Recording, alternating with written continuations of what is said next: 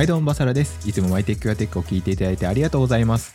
今日もお相手は小迫です。よろしくお願いします。よろくよろしくお願いよろしくお願いします。噛んじゃったよ。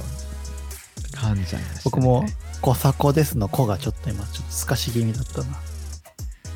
ありだと思います。ちょちょっとあの台本にはない仕事のこと喋っていいですか、あどうぞ。バサラさんと働き始めた、一緒に働いた時に、はいバサラさんってなんか業務システムを作りたいみたいなことをおっしゃってて、はいはい。あの転職して働いてた話してましたよね。はいはい。合ってますか？そうですね。はい。最近僕も仕事でその基幹システムというか業務の結構はい。ハードな、ハードに使われる業務システムに入ることが多くて、はい。しかもまあ日本の古くからあるメインフレームと言われるめちゃめちゃ大きいサーバーみたいなのをはい大きい SIR の会社から買って入れてめちゃめちゃ動きの悪いシステムをどう改善していくかっていう話をしているときに、はい。なんか改めて、あの、前職で、業務システムの PM で良かったなって思うことが最近多くて。いおーいいですね。や、なんか当時はあれだったんですよ。やっぱり、アプリ系とか、はい。あの、消費者から見える UI が中心としたサービスはい。の方が、まあみんな輝いて見えるじゃないですか。はいはい見えますね。しかも、まあメディアにも出れるし、はい。私こんなアプリ出しましたみたいなの。はいはいできちょっとますね、ちょ、ちょっと皮肉ですけど、デジタル庁に採用されてる人たちもそういう、なんていうの、輝かしい実績がある方がはい。採用されやすそうだなっていうのもあるんですけど、はい。で、まあ実際その24時間戦わなきゃいけない基幹システムみたいなところを考えたり、はい。多くの人の業務を支えるみたいなところで、その消費者ではない業務を支える部分で言うと、はい。やっぱり改めて数百億、数千億円が動く一部の業務機関システムの PM をしてたっていうのはすごい大きかったなっていうのを最近思うことが多々あって、はいはい。で、その話をしたのがそもそもバサラさんだったなっていうのをまた思い返すことがあって、はい。まああの時期一緒に仕事でできててよかったよなっていう、あの昔話です。はいはいはい。いやそうですよね。なんかだからそう意外となんかそういうとこの方が僕は絶対いいというかはい。経験できるものが多いとは思うんですよね。うん。そうですね。はい。いや、で、もう一個その視点として、最近そのヘルスケアじゃないや、スタートアップ系の話で、はい。ザモデルっていう、はい。あの SARS の売り方知ってますか？は知らないですなんかザモデルって言って、SARS プロダクトって、あの、なんでしょう、マンスリーで月額課金していくはい。B2B 系のサービスあるじゃないですか。はいはいはい。あれってインサイドセールスって言って、電話アポとかメールアポみたいなの取った後、はい。アウトサイドセールスって言って、実際にその商品を提案しに行く人っていうのは別部隊でやっていて、はいはいで、次は導入が決まったら導入サポートの人、導入が決まった後はサあのカスタマーサクセスの人みたいな形で、フェーズごとにも担当チームが違っていて、はいなんかパイプラインでマネジメントするみたいなのが流行ってるんですけど、AWS みたいな感じですねあ、そうです、そうです。はいはいはいそれの最高峰ってセールスフォースって言われてるんですよ。まあそれを考えたのはセールスフォースなんですけど、今の売り方を考えたのは。でもセールスフォースのプロダクトってめちゃくちゃ使いづらいじゃないですか。使いづらいですね 使いづらいですね驚くほど使いづらいですねいや、そうなんですよ。だからその、世の中的な UI、UX の最先端と、 SaaS の売り方のセールスフォースの最先端が、イコールではないんだなっていうのにも気づいて、はいはいやっぱり業務基幹システムとして売ってったり、その導入される部分と消費者、2C 向けに使われるものっていうのは別扱いだし、それぞれに専門性があるなっていうのを最近改めて知って、そうですね、まあなんかアプリ違いますね。アプリとか 2C の道を僕は通ってないけど、まあそれはそれで 2B 向けの専門性をちゃんと見つけられたのかなっていうのをこう一周回ってうんうん。すっきり、自分の中ですっきりしたというお話です。うんうんうん。まあ、2B 向けの方が成果も出やすいですからね、変えた時にちゃんとした反応が返ってくるリアクションも結構反応がちゃんとしてるっていうところと、まあ顧客と近いですからね。はいまあ、僕が基幹システムやりたかったのは理由は、えっと、複雑なものが作れるからっていうところがあってあー修練的な意味ですね。あで、そこもちょっと知りたくて、はい機関システムとか業務システムの方が複雑じゃないですか。複雑ですね。だからその Apple の iPhone の UI がこんなに美しくて綺麗だって、いや、そうなんだけど、ジーニアスバー行くと結構みんな複雑な画面使ってるよってはいうちょっと思うし、うん。Apple の細かい設定のとこまで行くと結構だるい UI。になってるなだるい UI になってますね。っていうところで、一概にそのシンプルな UI がいいって言っても、いや、それじゃ機能を満たさないんだよっていうのを理解しないといけないなっていうのを思ってて。業務システムはやっぱそんなシンプルにって言ってもなんない部分もありますよねという。はなんないですよね、シンプルには。やっぱ、あといくつものデータを扱うんで、やっぱどうしても複雑にはなっちゃうなっていうところですよね。僕は Adobe 製品あんま使わないんですけど、Adobe 製品っていわゆるプロフェッショナルユースじゃないですか。はいはい、はい。い使いやすいですか？や、めちゃくちゃ使いづらいですよね。え使いづらいっていうか、だからそれだから、あの、フォトショップの本とかが売れるわけじゃないですか。あの、フォトショップはいっぱい売ってるじゃないですか。ああいうのが売れるのはやっぱだから使いづらいというか、分かりづらいからですよね。ああ、やっぱそうですよね。直感的じゃないですよね。うんっていう、ごめんなさい、小迫のちょっと考えたことを喋りたくて喋ったんですけど、はい今日はドローンの話題を喋りたくて、あ、ドローンの話題を、はい。はい。えーっと、バサラさん、ドローン、いいですか？もうドローンの話題。あいいですよ、ドローン。ン入っちゃう。あその前に、あの、僕が 2B 向けの話を、これを聞いてる人ではい。なんかその、なんでしょう、転職考えてる人にとっては、に言いたいのは、2C 向けの会社に行くっていうのもいいんですけど、その 2C 向けっていうのは結構自分でも作れちゃったりするじゃないですか。はいはいはい。自分で作れないものの経験ができるのは結構 2B のところかなと思っててその複雑だったりとか大量のデータを扱わなきゃいけないっていうのが B の面白さかなっていうところと、あとお金に近いんですよ。2B っていうのは。お金になりやすいんですよ、その基幹システム作れる人っていうのはお金になるんですよ。食いっぱぐれない。なんで、うん。あの何かねエンジニアを目指してる人は結構 2B 向けをやっておくとあのお金に困んないよっていうところですねあ僕あ、それで言うとちょっともう一個追加で、はい。2B 向けって、はい。年取っても仕事できるからいいなって思いました。あそうですね。できますね。それは確かに。あの、2C 向けで若い子の感覚からどんどん離れていくと結構仕事としてやってるの辛いなって部そうですそう分がある気がする。ですそうですとあとは日本で VC がほとんどね機能してないので、はい。あのなかなかし人をたくさん集めてるアプリですってお金を払ってくる人ってなかなかいないので、はいはいはい。からなかなかそのお金にならないんですよね 2C 向けってうん、確かに。そう 2B 向けけ今ね経験しておくとあの後々あの何かあった時にも B 向けのところで稼ぐかってできるんではい絶対やっといた方がいいと思いますね、僕はいい、いいコメントですね。はいとというわけでいう、まあドローンで、ちょっと、はい。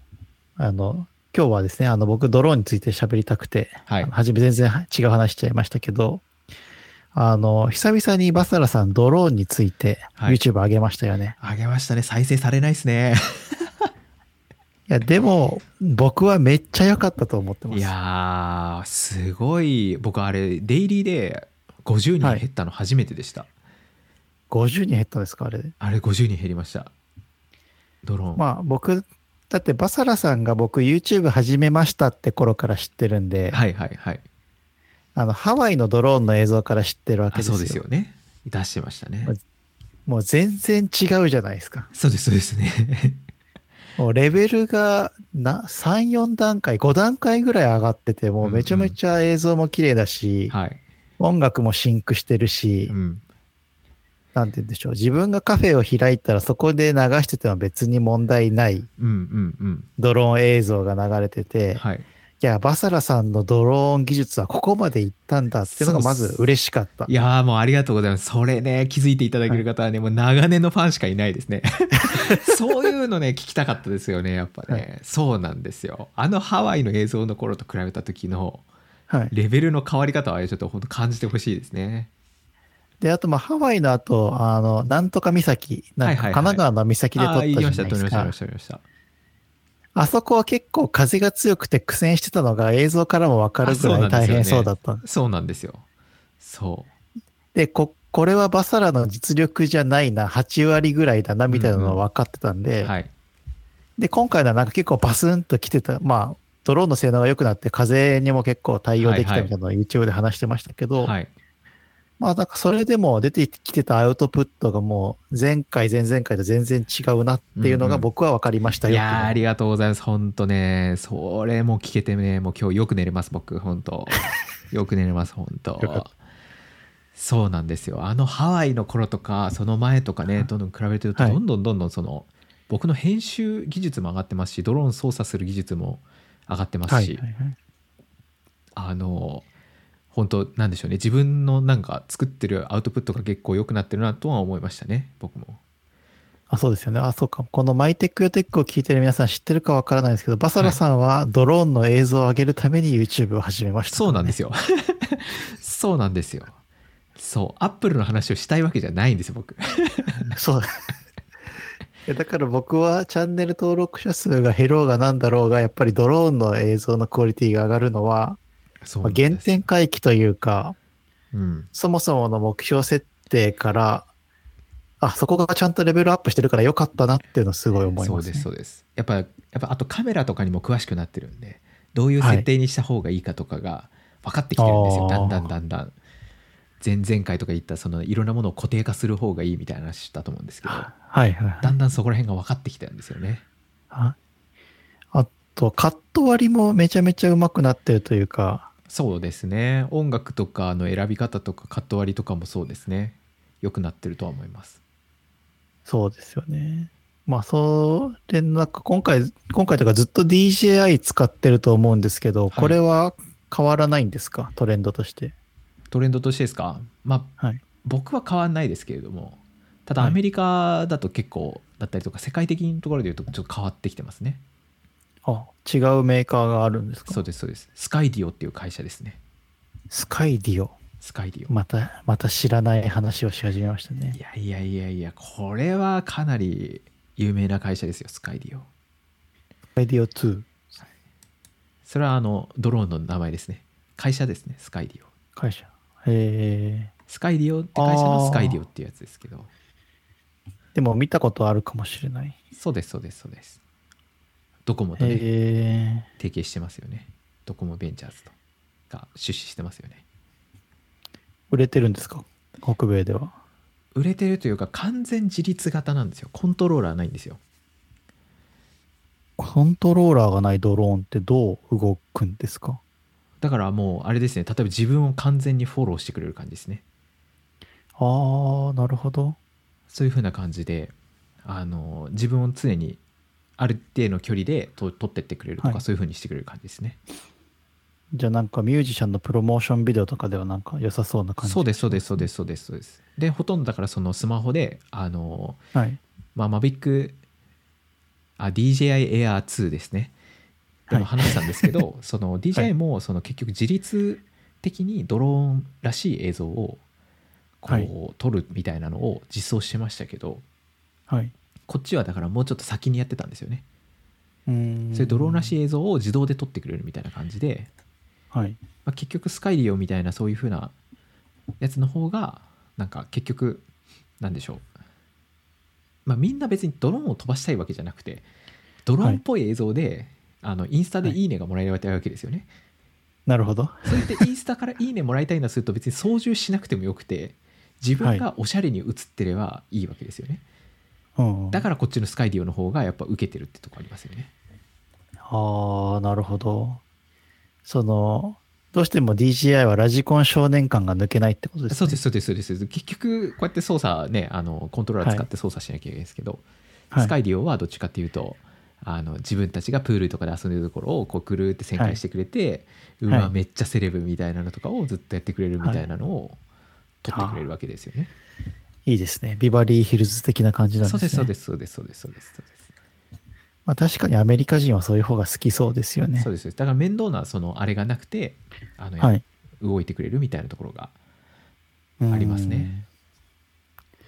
いや、まあ実際ちょっとドローンの話をしたかったのは、私が結構見てたシリーズもののアメリカのドラマで、ホームランドっていうはい CIA のあのテレビ連続シリーズがあるんですけど、はいこうえぐいシーンも多い、なんて言うんでしょう。CIA でも、えーっと、中東とかで結構汚い仕事、汚れ仕事もしてるよっていう中で、なんか常に部族を監監視するのにドローンを飛ばして、はい標的を見つけて、ちゃんとターゲットがいると、アメリカからもうミサイル撃ち込むみたいな時に絶対ドローンが使われてて、うんうんアメリカのその民間の人、民間とか我々が見るドラマの中でもこんなにドローン使ってこう、人をウォッチしてるよっていうのをはい見えてる中で、やっぱだいぶ日本とドローンに関する認識と技術の差があるんだろうなっていうのをドラマでさえ感じたなという。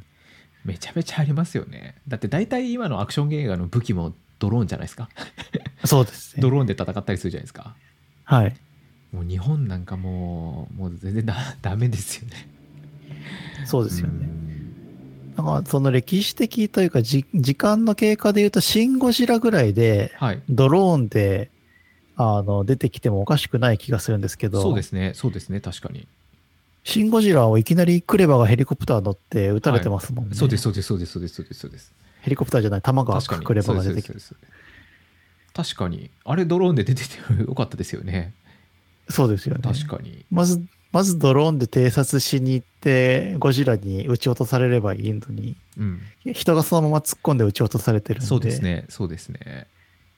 いつまで神風精神で戦ってるんだみたいになってるんで、うんうんまあそういう意味で、ちょっと本当に海外のドローンの認識がどん、技術がどんどん上がっているなっていうやばさを感じました。そうですそうですそうです。そうなんですよ。そこは本当にめちゃくちゃ差ができちゃいすぎちゃっててどうどうしようっていうとこがありますねであとそのえっと一応なんかその DJI のあの Air2 2S はい。DJI Air 2S が出た時に、はいもう一個大きなことがあったんですよ大きなことがちょっとあってはい。これ画面共有できんのかな？できると。有料プランにしないとダメだったんでちょチャットで送りますね、スラックで送りますね、ちょっとこれとエンタープライズ。これ。何気にあの日とかに DJI サイトを更新しててはい。エンタープライズ向けのものを売り出したんですよ。売り出してるんですよこうやあって。そあ、このマイテックテックで前言ってましたけど、DJI は 2C 向けですってバサラさん言ってましたもんね。そうなんですよそれをすごいこうエンタープライズでおガンガン打ち出してきたんですよへえ、そう、本当だ。で NYPD とか入ってるマイクロソフトとかライカとかも。そうですそうですそうです。使ってるドローンはいつもの DJI のやつなんですけどそこにアップデートしてるようなものを要はくっつけて建設とはいはいか安全とかに使えますよみたいなのをやってたりとかあとはい。2個目のやつはあの農業のやつですね。はい。農薬めっちゃ撒いてますね。めっちゃ撒いてる そうそうそう。そうですそうですそうです。っていうのとかをやっぱやってきててなんかこう DJI が、まあスカイディオがそのコンシューマー向けでのところで自立やつやってるって中で DJI はコンシューマーで頑張ってたけれども、なんか B に向けてちょっと結構広げてきたなっていう感じがあるんですよね。なるほど。面白いと思って今日のポッドキャストの冒頭の話とちょっとつながりますね。ああそうですねそうですそうですそうですそうへえ。でも日本で売れないだろうなと思ってますけどあ、でも、あ、そう。でも、バサラさんの YouTube を見て、改めて、許可制でもいいのかなっていうのはちょっと思ったんですよね。うんうんうんうん誰もがむやみに飛ばすんじゃなくて、バサラさんみたいな人がきっちり許可取って、ああいう映像が撮れてるのは、ある意味安心したというか、ああまあそうですね。そう。ただでもなんかそこはちょっと今曖昧なのが難しいですよね。例えば初めて飛ばす人でもあの書類でさえ出せば飛ばさせてもらえるんで。ああ、なるほど。そこをなんかチェックする機構が今ないのがあれですよね確かにレベルが1、2、3とかあって、1の人はここの区域は飛ばせるけど、あそうです2の人はとか、まあ、あとは無免許でも飛ばせる区域もあればとかいうのがあればいいですよね。そうなんですよだ他の国はもうちょっとそういう整備してるんですけど日本は整備しないんで無法地帯なんですよねああ、そうか。そこはやっぱ早く僕は整備してほしいなって思いますねそうですねう。んまあ、それはデジタル庁の仕事でも子供庁の仕事でもなさそうだな。まあ小泉進次郎あたりにやってほしいですいね。やもうね誰でもいいから早くさっさとやってほしいですよ。本当にねそうなんですよね。だって渋谷の映像とかやっぱ撮りたいじゃないですか。まあ確かに。かっこよくない？ですか夜の渋谷。そうですそうですそうです。撮りたあといですよ、ね、朝一とかの車がほとんど走ってない時にビューンとか撮ってほしいそうですよですよ。ね。ちょっと撮ったらめっちゃ綺麗じゃないですか。かっこいいし。そういう映像撮りたいなと思いますね渋谷のスクランブル交差点から丸い、もっと旧丸い、なんでしたっけ今でいはいもういじゃなくて。はいはいの方を抜けて、あの、ギャップとかパルコの坂道の方の左に曲がって、はい。あの、旧 CC レモンホール、名前忘れちゃった、ラインなんとかホールはい。まで行って、代々木公園まで抜ける映像とか欲しいですいよね。やそうですよ。そういうのとか撮りたいですよ 今喋りながら渋谷の情報が自分の中で全くアップデートされてないことに気づきました。いいですね今そんなもんですよ。そんなもんです。だからねだからそういうふうななんかあのドローン業界もちょっと変わってきたなっていう中で日本がまだ全然その 何もやってないっていうのはやっぱちょっと辛いですよね。あと、あ、そう、僕、広島出身なので、瀬戸内海が身近なんですけど、はい瀬戸内海、広島と愛媛で、段々畑のみかんとか作るのが盛んなんですね。はいはいはいはいああいうのもドローンでやっちゃった方が、ある程度管理が楽なんだろうになってのも思うんですよ。そうですね段々畑でおおじいちゃんたちがこう、おじいちゃんおばあちゃんが腰が痛いって言いながら行くよりも。うんそう思いますねなんでアメリカみたいに広いとこでコーン育ててますみたいなのと同時に狭いところでドローン飛ばしてある程度軽く見ますみたいなのが普及するといいですけどね。う。ん僕もそう思いますね本当。やっぱ自動運転モードとかがもっとそのねあのうまくはい発達すれば、なんか結構そういうので役に立つと思いますけどね。そっか、そうするとヤンマーとかが出してくれればいいのにな。あそうですそうです。そういうのでもいいと思うんですよ確かに。らいろんなところに多分技術的には応用できるものがすごい多いんではい。は早く応用してなんかどっかで応用した方がいいんじゃないとは思うんですよねまあ確かに。そうそうそう C 向けは完全にやめた方がいいっていうのはありだと思うんですよはい。今今みたくちょっと曖昧にしてなんか飛ばせんだか飛ばせないんだかみたいなぐらいにしとくっていうのはありだと思うんですけどはいはいはい。なんか B 向けはどんどんやっぱ世界が発展してるんでまあ確かに。いややらないとしかもの農業は全部私有地ですからね。はい、飛ばしたい放題ですもんね。そうで。すそうです。やった方がいいんじゃないって思いますよねやっぱ。まあ確かに。うん。そうですよね、ちょっとまあこのドローンの話から機械じみた話で、はい。僕が最近バサラさんに振りまくってる話をしてもいいですか？あいいですよ。はい。ちょっとバサラさんにやっぱりテスラ買ってほしいんですよ。うん。はいテテスラテスラはいいと思います。iPhone の付属品ですもんねあれだって。iPhone の付 iPhone の周辺機器みたいなそういうことですよね。あ、まあ大きさを考えないで言うと iPhone が中心でテスラが付属なんですね。えそうですそうですそうですそうです。そうです iPhone はの iPhone の周辺だからこの間ナノリーフっていうねあの壁につけるライトとか買いましたけど、はい。まあ、あれに近いもんじゃないですか。あれが車になっただけですよね。なるほど。まあその、ツイッターでその辺の絡みをしてて、バサラさんの中で、テスラと他の車って明確に差があるような感じではい。見て取れるんですけど、はい。そこが実は僕はいまいち分かってなくて、はい。そこの差を聞いてもいいですか？そこの差やっぱりあれじゃないですか？経営者としての思想の差じゃないですか？おおそこから？イーロン・マスクあのちょっとイーロン・マスクのあれですけどイーロン・マスクバカですよ あんな子供みたいな人いないじゃないですか。そうですね。その気持ちが入ってるんですよあの車の中には。もう。車というよりはその昔ちゃ「ナイトライダー」っていう映画、あのドラマがあるんですよアメリカに。はい。それはあなんでしょうね。あのアイアンマンみたいなのジャービスみたいな感じでそのはいしゃべ喋ったりとかそのまずそのじ思考することができるんですよ。ナイトライダーっていうのは。車が。はいであとはなんかそのいろんな機能とかもついててはい。やったりするんですけどそれって車ってよりはガジェットに近くないですか？そっちナイトライダーとかになってくると。まあ、シリとかアレクサとか Google ホームとそうですそうですそうです。の車版ってことですよ車ね。版みたいな。それにやっぱ近いものをやっぱ感じるんですよね、そこには。なるほど。そうですそうですそうです。だから車っていうのは目的があるんですよ。何かもはっきりした目的があって人を安全に運ぶとか、はいはいはい。あとそのどこどこに行きたい時に速いとかっていう目的があるじゃないですかはい。テスラってないんですよあるんですけどないんですよそこがはい。比率が違うんですよわかります？なるほど。テスラが面白いよねからだから買うって人いると思うんですよはいはいはいはい。それは何でかっていうと遊び心が入ってるからだと思うんですよね。うーん。それはおもちゃおもちゃです。はあ。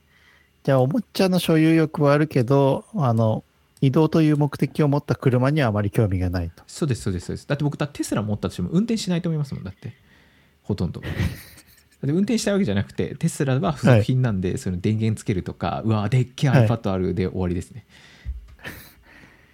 あ、そう、テスラのあの真ん中にある iPad ってあれ iPad なんですか？いやじゃないですじゃないであのオリジナルのやつです、ねで。あれは何の OS で動いてるんですか？あれはだからあれじゃないですか？Android じゃないですか？ああ、そうなんですね。はい。でもでも iPhone との接続性良さそうですよね。そうですそうですそうです。ななんかそういうのとかねなんか面白そうだなっていう、どういうものがガチャガチャしてたら面白いなっていうだけですね。なるほど。いや、その、まあ、ドローン、ドローンの話からなんで車の話をしてるかというと、僕、車を買ってから思ったより、はい。公共公共交通機関で行けるとこにしか行ってなかったなというか、はいはい車だと行ける範囲と行ける時間がうん。だいぶ違うなっていうのに気づいて、はいはい。まあ個人的にはバサラさんがこれで車を持つとドローンを取りに行くフットワークと、あの、取れる幅がぐっと広がるんじゃないのかなっていうのも含めて、バサラさん車を持つと面白そうだなっていうのを勝手に思って、うんうん。あの、田中さんと一緒にプッシュしてる限りなんですけど、僕はあのあれなんですよ。車の中で好きなのってでかい車が好きなんですよ。ジープとかなんかもう、なんていうんですかね。フォードのエクスプローラーとか。も。すごいでかくてなんかはい。パワーあるなみたいなのが僕乗りたいんですよ。乗るんだったら。はい。ああいうなんかなんですかあの高級車みたいなのとかってあんま興味ないんですよね。なるほど。はい。なんか意外な。やっぱりちょいちょいアメリカンの思想そうなんですよ。だから日本の行動に合わないんですよ僕のその乗りたい車とかって。はい。でかいのに僕乗ってあの、はい。他の人よりもすごい数段高い位置でなんか乗ってる車みたいあるんじゃないですかああいうの。ありますね。ああいうのに僕乗りたくて踏み潰すぞみたいなやつに乗りたいんですよ僕車に乗るんだったら。でそういうとこだとやっぱ四駆なんで、あのはい。どこにでも行けるじゃないですか。すごいいろんなオフロードのとこ行けるじゃないですか。はい。だからテスラみたいなのはあれは飾ってあれは iPhone の付属品だから欲しいんであって。あの自分がその例えばあアメリカに住むとかになったらでかい車ですね、やっぱ。絶対でかいやつに乗ります、まさかのリスナーも知らないバサラの価値観がここでいきなり出てくるとは、ちょっと僕も知らないんで、ちょっと動揺を隠せないけど、はいだからなんかあのちっちゃくて小型でだから多分あの、なんですかビートルみたいなああいう車とかはい。も全然興味ないです、あんな全然踏み潰しちゃうんです。よバコーンっつって。こもうあれだな、思想はトランスフォーマーだな、マジで。うそうなんですそうなんですそうなんです。だそういうでかいやつに乗りたいんですけど日本だとやっぱほら高さ制限とかあるじゃないですか。ありますね。駐車場止まんないですよ。ね。だったりとかして、なんかこう、はい。気使うの多そうだなって思ってて僕が乗りたい車に乗りたいなって思うとはい。だからあのそこら辺ですよね。僕あのあれが憧れるんですよ。あの車の前になんか,、はい。なんかこう引っ掛けるやつとかこうくっつけてウィーンって引く機能とかついてる車とかあるじゃないですか、ありますね。はい、はい。ああいうの欲しいですああいうの。いや、全然わかんない。あれとかすごい強そうじゃないですか。なんかもう引っ張る引っ張る力もあるみたいな。ああいうの欲しいですね。憧れますああいうのやっぱり基本的に不要なものを欲しがりますよね。そうですね。そうですそうですそうですそうです。あの東京でどこでどうすんのっていうのはあると思うんですけど。そういうの欲しいですよそねうか。ちょっと意外すぎて話が展開できない。この後トヨタの話したかったけども全然。そうだから小さい車とかあとはその燃費がとかってもう全然関係ないです。燃費なんて別にもうねあのそんなガソリン代ぐらいケチんなって思うんですよね そうガソリン代を気にしなきゃいけないほどの経済力だったら車買うなって思うんですよ、ああ、それはそうですね。もうもっとねそんなチャチなこと言わないででかいのでガーンって言ってやれみたいな感じがありますねそれでハンバーガー食べて。そうですそうですそうですそうですそうですそうです確かにね。いや、いいですね。いや、ちょっと、うん、バサラの車感が思ったのと全然違って、だからトラックとか好きなんですよ。トラックとかが欲しいですよやっぱだから。だからサイバートラックとかめっちゃ好きですよだから。ああ、テスラの。はい。僕、あれ全然ワクワクしないんですけど、そのテスラのサイバートラックを見てワクワクする人たちは、あれは何にワクワクして注文しちゃうん強そうじゃないですか。いや、強そうですよ。戦闘力ですよ戦闘力あれいや。サイバートラックいいなと思ってますね。いや、めちゃめちゃ風の抵抗悪そうだし、何に対してあんなカクカクしてんのかわかんないな。いやもうでもずっと戦うためですよあれ。だからそこがイーロン・マスクの面白いとこだって言ってあイーロン・マスクバカなんですよ。あ合ってるんですそこが。シンクロするんですよそのバカが。なるほど。そこがね。わかんない。イーロン・マスクと僕のねそこがぴったり合うんですよ、あ来たいいもうイーロン分かってるみたいな。そうないんいねみたいだ。なあのやっぱサイバートラック見た時に欲しいって思いましたね。やっぱいつか欲しいって思いました。いや、ポリゴンだもんな、これ。でもぶつかったら絶対向こうの車壊れません？なんか。ひしゃげるような感じしませんか？ひしゃげると思いますよ。中の人も死んじゃいそうですけど。はい。そうそうそうそうそうなんですよ、ね、これいいくらで買えるんだろう、サイバートラックって。いくらなんですかね。本当だから。なとともかくあのタイヤがでかいやつが好きです僕は。ゴツゴツしたタイヤで。好きです。なるほどね。あ本当ジープが好きですね。かっこいい、すぐ。はバサラさんと車の話できてよかった。あとなんか銃弾とか撃てられてもなんか12発ぐらいなら耐えられそうなやつがいいです。その窓ガラスとかもねその思想がどんどんアメコミに寄ってくんですよね、その突然。そうです。だイーロン・マスクもそれでそれでだってあの変な防弾みたいのにしてると思うんであの割れちゃいましたけどね ハンマーで、はい。はい、変な鉄球投げたら割れちゃったみたいな、ねはい。やっちゃいましたけどあれは。あれで株価がボーンみたいな。ああいうところも好きですよね。一回くらい実家にしとけよって思うんですよねあれ。ぶつけ本番で投げちゃダメだよみたいな。に。はい。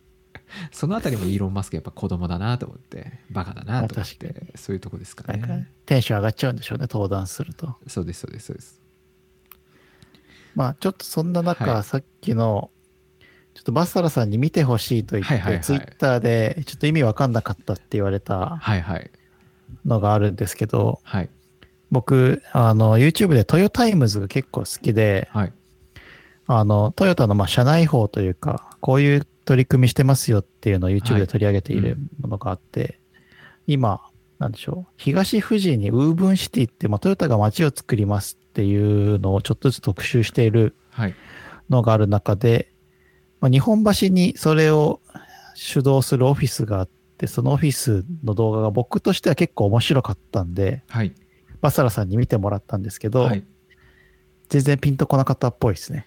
いやもうなんかあれですよね。金あんなって思いましたね。いや、そこそこそこ。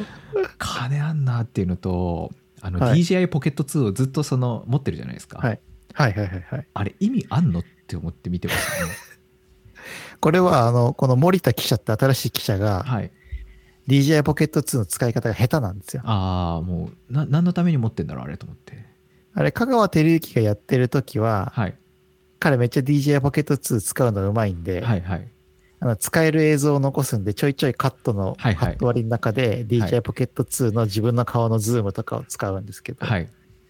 この森田記者は元アナウンサー出身なんで、そういうちょっとエンターテインメントが弱いっていう。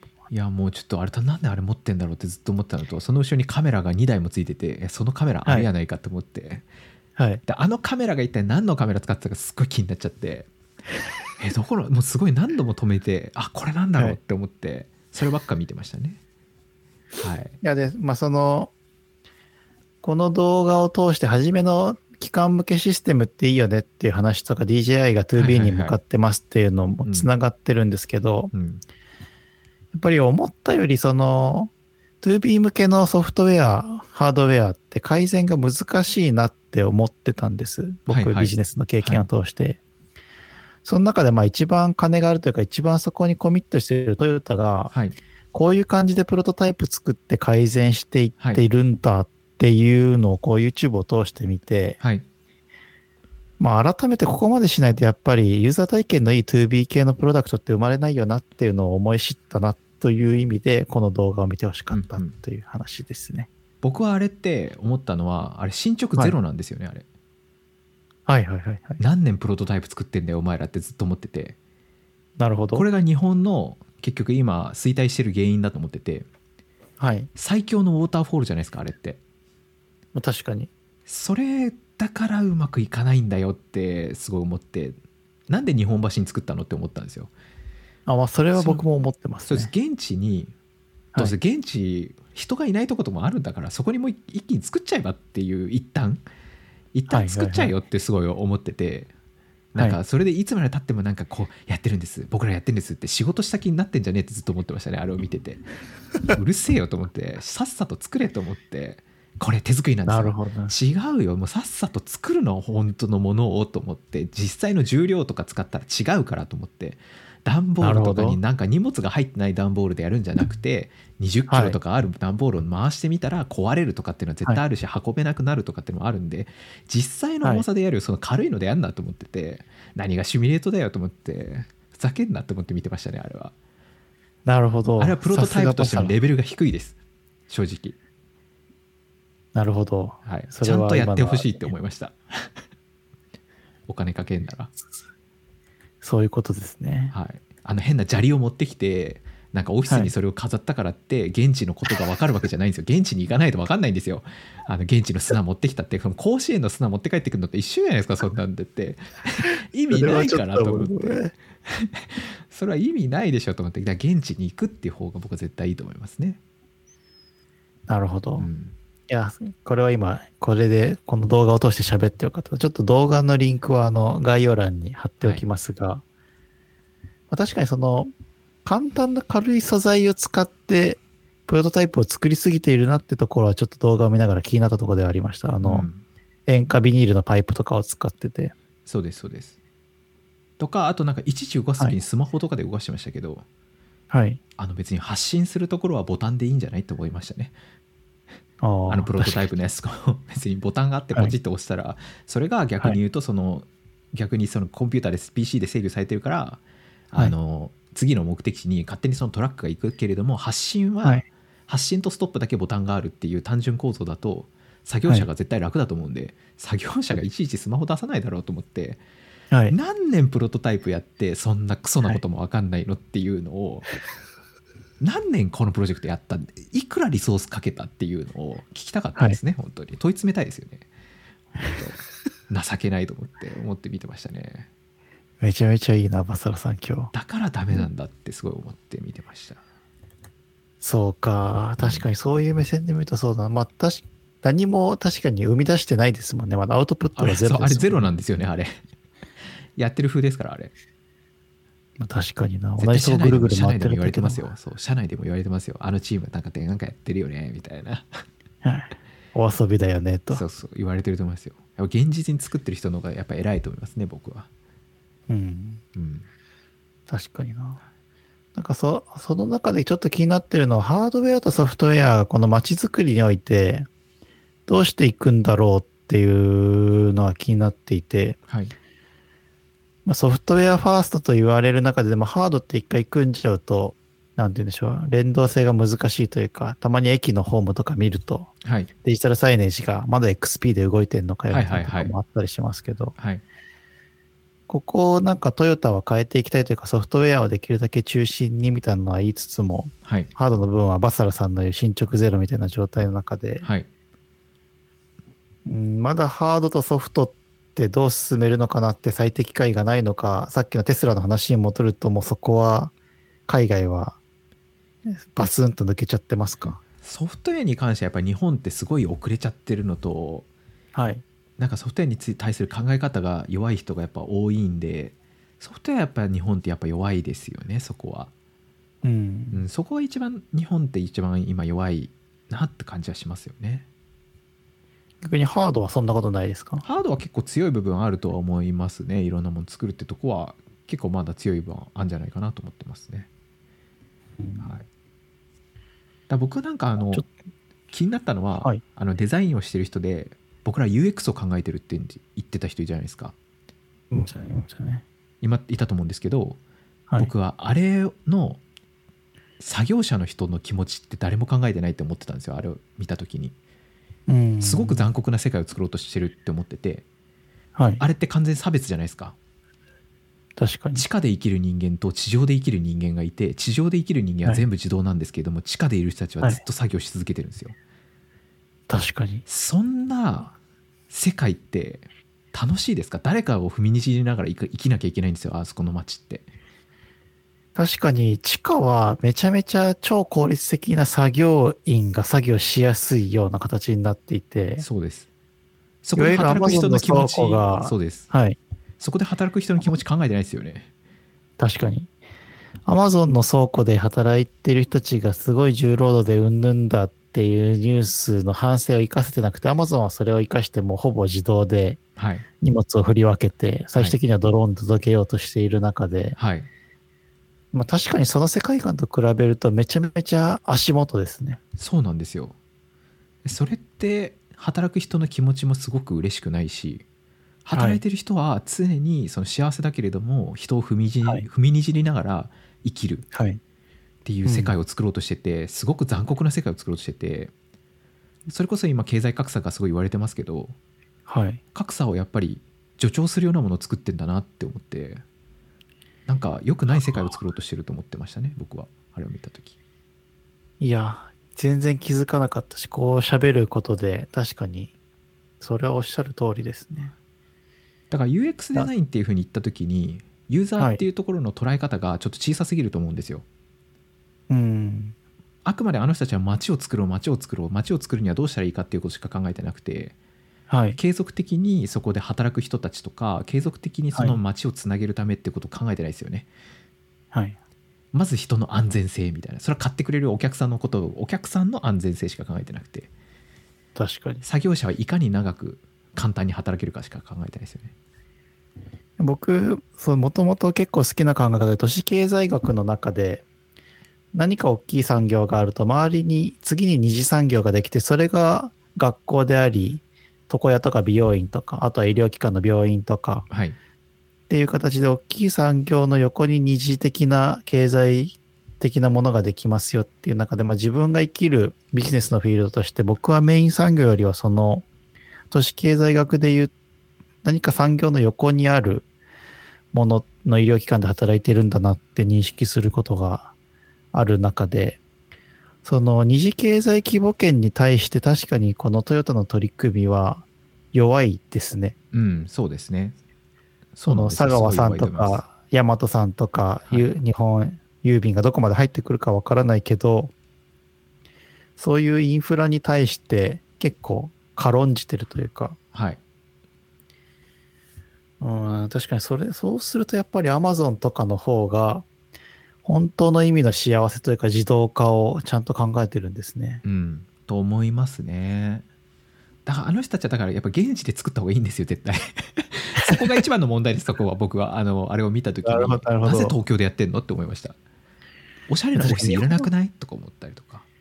いや、それはすごい思いましたね。日本橋のあのオフィスいるって言って人を集めるためって言っても、あそこでしか働きたくない人で街づくりできんのって言われると、そうなんですよ。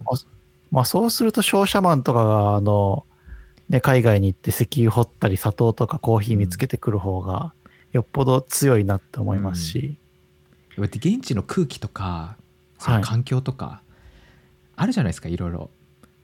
まあこの時に花粉花粉症が出んだよなとか。あと僕が働いている法人のほヘッドクォーターというかは結構、なんて言うんでしょう、端っこにあって、とある県の。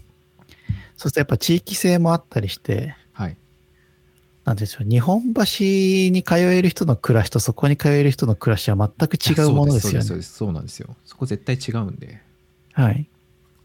多分、買う肉も違えば、魚を食べる頻度も違えば、はい野菜も違って、なんかタイム感も違って残業は絶対しないのかとか、残業してまで働きたいのかとか、そもそも夫婦共働きの職場があるのかとか、そういうとこから考えないといけないそうなんです。よだそういうところから人をそういうところで人を観察してその人たちが本当に住むっていうのを考えながらやるのが UX デザイナーで別に日本橋でなんかプロトタイプ作ってるのが UX じゃないでしょと思ってあれは履き違えてるでしょと思ってはい。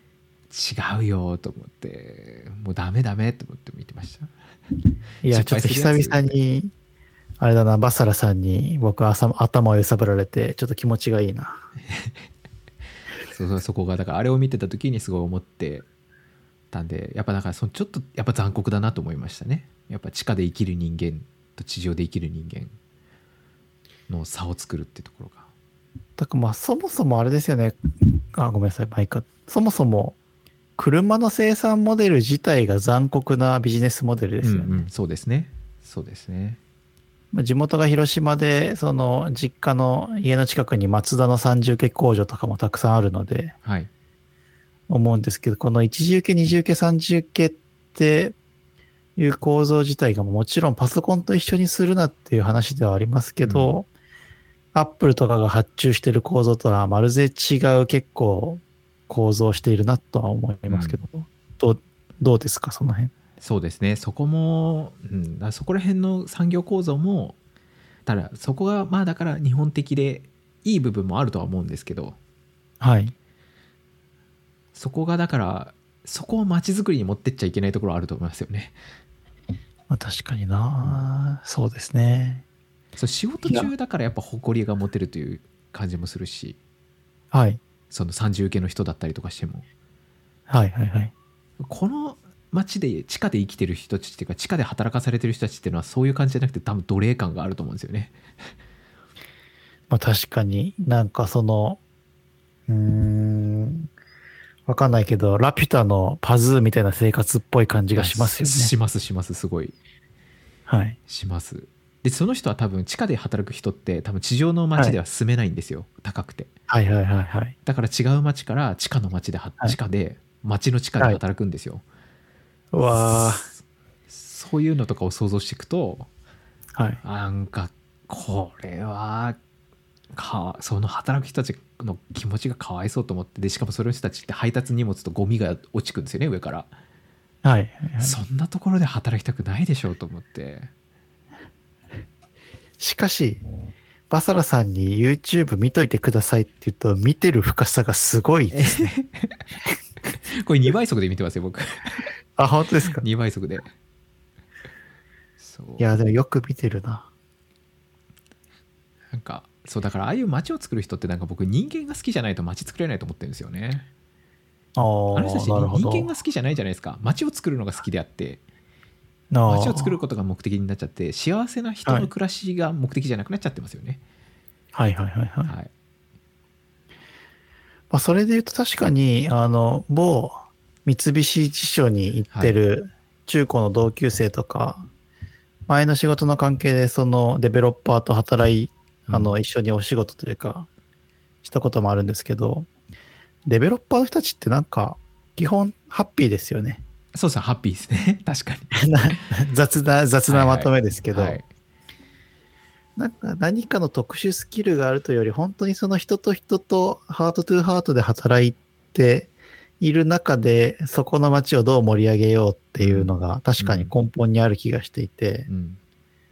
街づくりが好きですというよりは、そもそもその前に人とのコミュニケーションが大好きで、その場を作りたい、人と俺が集まる場所を作りたいから街づくりやってますみたいな感じは確かにします、そうですそうね。ですそうです。だから日本橋作ってんのダメですよ。砂利持ってきてるよね向こう行って誰がは誰が住むのかっていうのを見ながらじゃないと作れないですよ。まあね、甲子園の砂集めても甲子園には行けないですからね。そうなんです。よ。いや、勉強になった。はいというわけで今日は基幹システムから始めてドローンの話になってね。で最後にねトヨタイムズのねあの、はい。なんていうんですか？あれは。なんて言ったらいいんですか？小迫さん。You- YouTube、街づくりが残酷だったああ街づくりのね、まあ、YouTube って言えばいいんですかねそう、はいっていうのっていうところでね盛りだくさんな感じでしたけれども、えー楽しく聞いてもらえればなというふうに、えー思ってます次回の収録はですねあ言って言わない方がいい言いましょう言いましょう。次回の収録次回の収録はねちょっとまたゲストを呼んでね、えー収録しようかなと思っているのではい、ぜひぜひ楽しみですね。楽しみにしてもらえればなというふうに思います。それでは皆さん次のエピソードでバイバーイ。バイバーイ。